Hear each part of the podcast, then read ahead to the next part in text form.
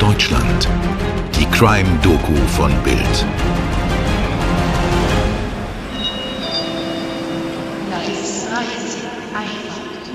Es ist Dienstag, der 13. Juli 2021. Hochsommer in der Hauptstadt. Die Temperaturen kratzen an der 30-Grad-Marke. Der Himmel ist strahlend blau. Kaum eine Wolke ist zu sehen. Seit knapp drei Wochen sind Sommerferien in Berlin. Die Flughäfen und Bahnhöfe sind voll mit Urlaubern, die es in die Ferne zieht. So auch am Bahnhof Südkreuz, Berlins zweitgrößtem Bahnhof. Knapp 200.000 Menschen passieren diesen am Tag. Um 16.30 Uhr betreten zwei Männer die Eingangshalle des Bahnhofs. In der Menschenmenge gehen die beiden beinahe unter. Würden sie nicht einen großen schwarzen Koffer zu zweit durch das Bahnhofsgebäude schleppen? Der eine hält ihn hinten, der andere vorne. Der Stoffkoffer ist schwer. Er wiegt etwas mehr als 60 Kilo. So viel wie Mariam H., deren Leiche im schwarzen Koffer versteckt ist. Die zwei Männer sind Mariams Brüder und gerade dabei, ihren Körper zu beseitigen. Der Mord an Mariam H. schockiert im Sommer 2021 ganz Deutschland. Die brutalen Hintergründe der Tat und insbesondere der perfide Versuch, ihre Leiche zu verstecken, hat es so in dieser Form in Deutschland noch nicht gegeben. Gleichzeitig wird der Fall aber auch zum Politikum über Integration und die Rolle der Frau in muslimisch geprägten Ländern. Er entfacht eine Debatte über gescheiterte Integration und den Begriff des sogenannten Ehrenmords. Der Mord an Mariam H. ist das Thema unserer heutigen Folge von Tatort Deutschland. Und dazu herzlich willkommen. Mein Name ist Mirko Kasimir. Schön, dass ihr wieder mit dabei seid. Und ich bin Toni Heyer. Hallo zusammen. Wir beginnen heute in Afghanistan in den 2010er Jahren. Die Taliban lassen das Land nicht zur Ruhe kommen. Selbstmordanschläge nehmen zu, denen meistens Zivilisten zum Opfer fallen. Die Sicherheitslage verschlimmert sich stetig. Immer mehr Menschen flüchten aus dem Land am Hindukusch. Unter anderem auch ein Teil der Familie H. Die Brüder Mahdi, Yusuf und Jamal sowie deren älteren Schwester Mariam, damals 29, mit ihrem Mann Habib und ihren zwei Kindern. Yusuf kommt in Bayern unter. Der Rest der Familie lebt in verschiedenen Flüchtlingsunterkünften in Berlin. Trotz des neuen Lebens im Westen lebt Mariam weiterhin sehr angepasst. Sie geht zur Moschee, gibt fremden Männern nicht die Hand und kleidet sich traditionell. Sie legt ihren Hijab nur ab, wenn sie unter Frauen ist. Mit ihren Brüdern hat Mariam viel Kontakt, kommt oft bei ihnen zu Hause vorbei, kocht und macht ihre Wäsche. Mariam verdient nebenher etwas Geld als Putzfrau. Einen Teil ihres Geldes gibt sie an ihre Brüder weiter. Mariam ist mit ihrem Ehemann Habib verheiratet, seitdem sie 16 ist. Es ist das Ergebnis einer Zwangsheirat in Afghanistan, um ihrer Familie einen besseren Stand in der Gesellschaft zu verschaffen. Habib ist gewalttätig. Und das ändert sich auch nicht durch die gemeinsame Flucht nach Berlin. Im Jahr 2017 eskaliert ein Streit so sehr, dass Habib die gemeinsamen Kinder angreift und versucht, Mariam mit kochendem Wasser zu übergießen. Die Polizei muss einschreiten. Und dann hat Mariam genug. Sie lässt sich von ihrem Ehemann scheiden, setzt ein Annäherungsverbot gegen ihn durch und zieht mit ihren zwei Kindern aus der gemeinsamen Unterkunft aus. Ein wirklich drastischer Schritt für die Mutter, der nicht ohne Folgen bleiben soll. Habib lauert ihr permanent auf, beschimpft sie und droht ihr mit dem Tod. Mariams Vater, der weiterhin in Afghanistan lebt, verstößt seine Tochter. Mariam hätte durch die Scheidung die Ehre der Familie verletzt.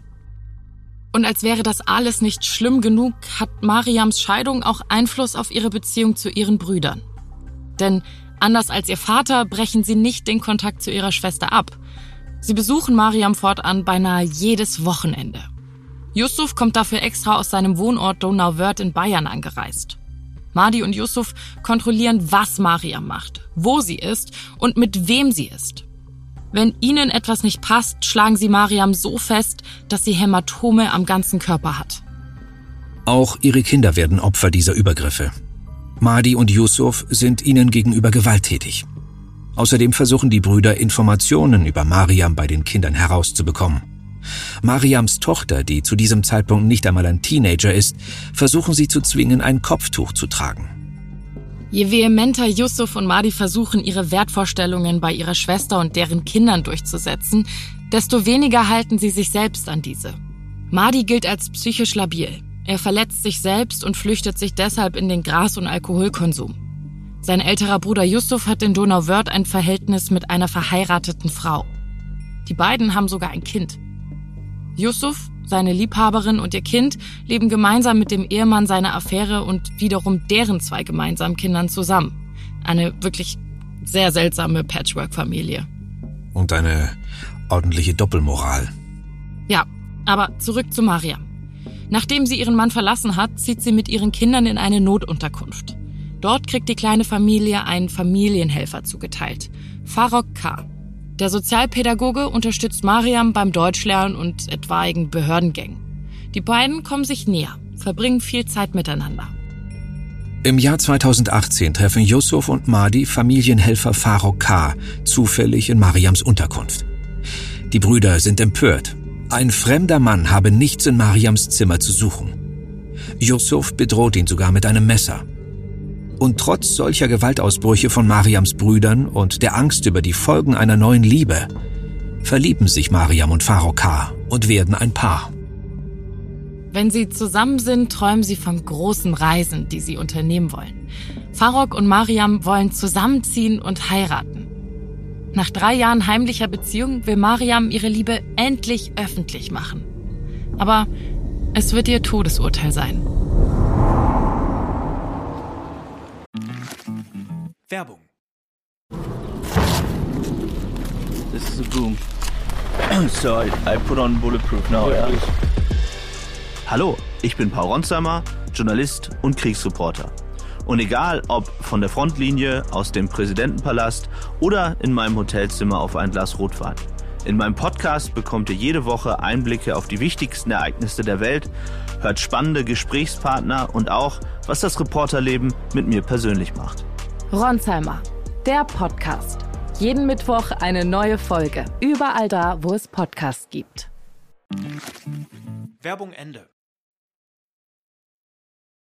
Am Montag, den 12. Juli 2021, steigt Yusuf in einen Zug von Donauwörth nach Berlin. Am nächsten Morgen rufen er und Madi Mariam an. Die beiden wissen von ihren Plänen, eine Wohnung zu finden und erzählen ihrer Schwester, sie hätten eine Dreizimmerwohnung in Neukölln für sie gefunden. Was Mariam nicht weiß, die vermeintlich freie Wohnung ist eigentlich ein Zimmer in dem Hostel, in dem Madi lebt. Nach dem Telefonat fahren die beiden Brüder zu Primark am Alexanderplatz. Um 11.02 Uhr kaufen sie dort den schwarzen großen Koffer. Die Auswahl treffen sie nicht spontan. Eine Woche vorher hat Yusuf unter einem falschen Vorwand Mariam und ihre Kinder gewogen und ausgemessen. Wie die Ermittlungen zeigen werden, googelten die Brüder im Anschluss Koffer bis 70 Kilogramm Berlin. Gegen 13 Uhr betritt Mariam die Wohnung, in der sie vermeintlich ihr neues Leben beginnen soll. Nach Auffassung des Gerichts spielen sich die nächsten Minuten so ab. Sofort überwältigen Yusuf und Mahdi ihre ältere Schwester. Einer der beiden fixiert Mariams Hände hinter dem Rücken mit Klebeband. Danach kleben sie ihr Mund und Nase zu. Mariam kriegt jetzt keine Luft mehr. Zusätzlich strangulieren die Brüder die 34-Jährige noch mit einem schwarzen Tuch. Ob das Verkleben oder das Erdrosseln Mariams Tod schlussendlich verursacht, konnten die Ermittler nicht mehr feststellen. Um die Ehre der Familie, die ihrer Meinung nach durch Mariams Taten beschmutzt wurde, wiederherzustellen, schneidet einer der beiden Brüder noch die Kehle der toten Mariam durch. Der Schnitt ist so tief, dass er bis zu ihrer Halswirbelsäule reicht. Die Leiche ihrer Schwester zwängen Madi und Yusuf in den zuvor gekauften Koffer und rufen ein Taxi, welches sie mit Mariams versteckter Leiche zum Bahnhof Südkreuz bringt. Und so finden wir uns in der Situation wieder, die wir bereits zu Beginn der Folge geschildert haben. Zu zweit schleppen Yusuf und Madi den Koffer durch das Bahnhofsgebäude. Der untere Teil des Trolleys ist stark ausgebeult. Auf den Aufnahmen der Überwachungskameras kann man beinahe Mariams Körper erahnen. An Gleis 3 legen Yusuf und Madi erstmal eine Verschnaufspause ein. Madi daddelt ganz entspannt am Handy und Yusuf träumt in der Gegend herum. Zwischen der Bank und einem Mülleimer steht der schwarze Koffer. Neben den Brüdern und Mariams Leiche sitzen unwissende Mitfahrer, die auf ihren Zug warten. Um 17.52 Uhr hieven die Brüder den Koffer in einen ICE nach München. Stundenlang fahren die beiden Männer durch die Bundesrepublik, bis sie an ihrem Ziel Donauwörth ankommen. Wie später im Prozess herauskommt, lassen sich die Brüder am Bahnhof von Yusufs Freundin abholen. Nichts ahnend transportiert diese Mariams Leiche im Auto. Am nächsten Morgen fährt Madi mit einem ICE zurück nach Berlin. Yusuf lässt sich von seiner geliebten Spaten, Schaufel und Handschuhe im Baumarkt kaufen. Wie die Zeit berichtet, bittet Yusuf danach seine Freundin, ihn zu einem Waldgebiet zu führen, wo die beiden in der Vergangenheit Pilze sammeln waren. Yusufs Freundin fährt mit ihrem Auto vor, er folgt ihr in seinem. An einer Stelle überholt Yusuf plötzlich seine Partnerin, teilt ihr mit, er müsse Pipi machen und wolle spazieren gehen. Seine Freundin solle im geparkten Auto warten. Yusuf fährt davon und wie die Ermittlungen ergeben werden, vergräbt er im Anschluss Mariams Leiche in dem verlassenen Waldgebiet. Doch das alles wissen Mariams Freunde, Kinder und ihr neuer Partner in Berlin nicht. Unmittelbar nach ihrem Verschwinden meldet Farouk K. Mariam als vermisst. Er druckt Flyer und verteilt diese in der Innenstadt. Madi und Yusuf geraten schnell in den Fokus der Ermittler. Durch die Auswertung ihrer Handydaten können die Einsatzkräfte den Weg der Brüder von Madis Unterkunft bis zum Südkreuz nachverfolgen. Auf den Überwachungskameras entdecken sie dann die Brüder, wie sie mit dem großen, schwarzen, ausgebeulten Koffer in den ICE nach Donauwörth steigen. Der grausame Verdacht, dass Mariam im Koffer sein könnte, der macht sich breit. Und ein Leichenspürhund scheint diese Vermutung zu bestätigen. Das Tier schlägt an einer Bahnhofsrolltreppe am Südkreuz an. Am 3. August, fast drei Wochen nach ihrem Verschwinden, nehmen die Ermittler Madi und Yusuf fest. Obwohl zu diesem Zeitpunkt Mariams Leiche noch gar nicht gefunden ist. Dafür kommt Yusufs Freundin in Donauwörth ins Spiel. Nach ihrer Zeugenaussage führt sie die Ermittler zu dem Ort, nach dem sich Yusuf erkundigte und an den er sich von ihr hinführen ließ. Hier finden die Einsatzkräfte Mariams Grab. Ein nicht mal einen halben Meter tiefes Erdloch, neben einer illegalen Müllkippe. Darin liegt sie in Embryonalstellung. Über Mariams Kopf ist eine blaue Plastiktüte gezogen. Ihre Hände sind mit Klebeband gefesselt. Unter dem Klebeband finden die Ermittler die Fingerkuppe eines Plastikhandschuhs. An dieser sind DNA-Spuren von Madi. Es besteht kein Zweifel mehr daran, dass die Brüder am Tod ihrer Schwester beteiligt sind. Madi und Yusuf bleiben in Haft. Schnell steht die Frage im Raum, ob die Brüder von ihrer Familie aus Afghanistan angestiftet worden sein könnten. Beweisen können die Ermittler das nicht. Sie gehen jedoch davon aus, dass Jamal, der dritte Bruder, der mit nach Deutschland floh, Mitwisser war. Zum Tatzeitpunkt sitzt dieser jedoch in Haft, nachdem er jemanden mit einem Messer angegriffen hatte.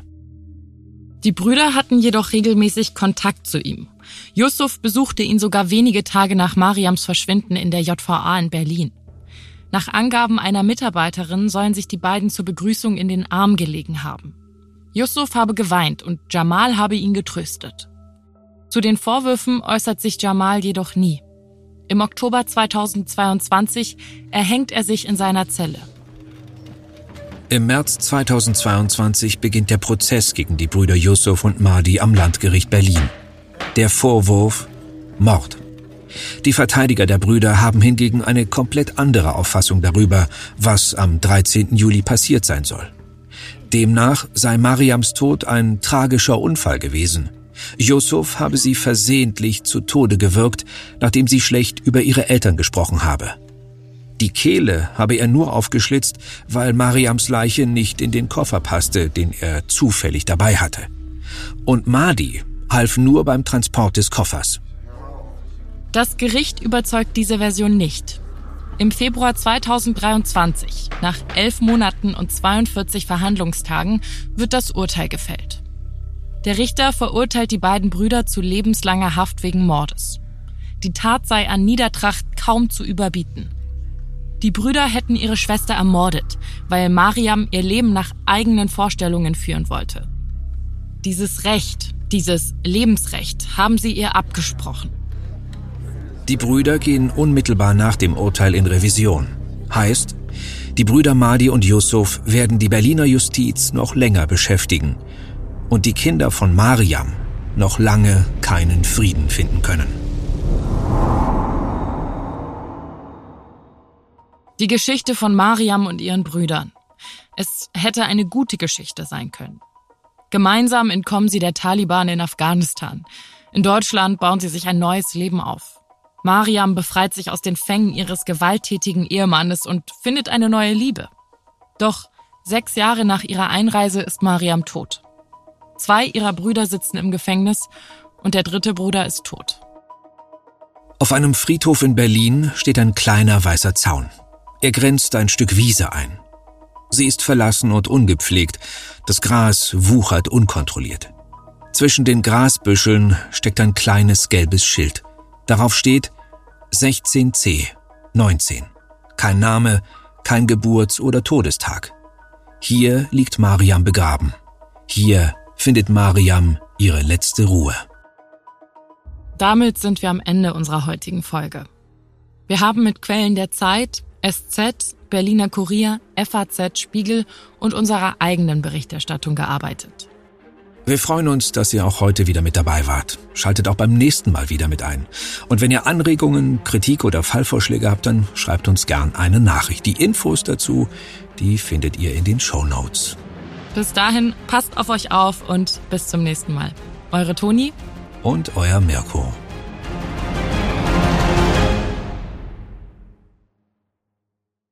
Dir hat diese Folge von Tatort Deutschland gefallen? Du bekommst von True Crime einfach nicht genug. Dann hör jetzt in unsere weiteren Folgen rein. Hier warten mehr als 200 spannende Fälle auf dich, wie das Verschwinden von Rebecca Reusch, der Prozess gegen O.J. Simpson oder die Entführung von Ursula Herrmann. Wir hören uns bei Tatort Deutschland.